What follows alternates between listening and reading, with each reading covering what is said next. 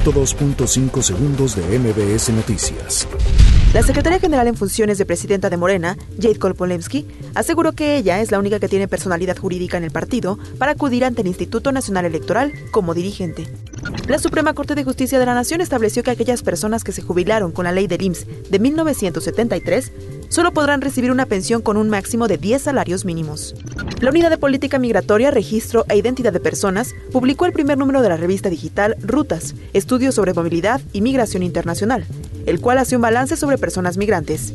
Con el objetivo de impulsar una educación basada en valores, incluyente, con humanismo y transversalidad para los jóvenes de México, el Colegio Nacional de Educación Profesional Técnica realizó la Conferencia para la Paz. A través de redes sociales fue difundido un video de presuntos integrantes del cártel Jalisco Nueva Generación, quienes lanzan la advertencia de limpiar el territorio del Estado de México a la familia michoacana.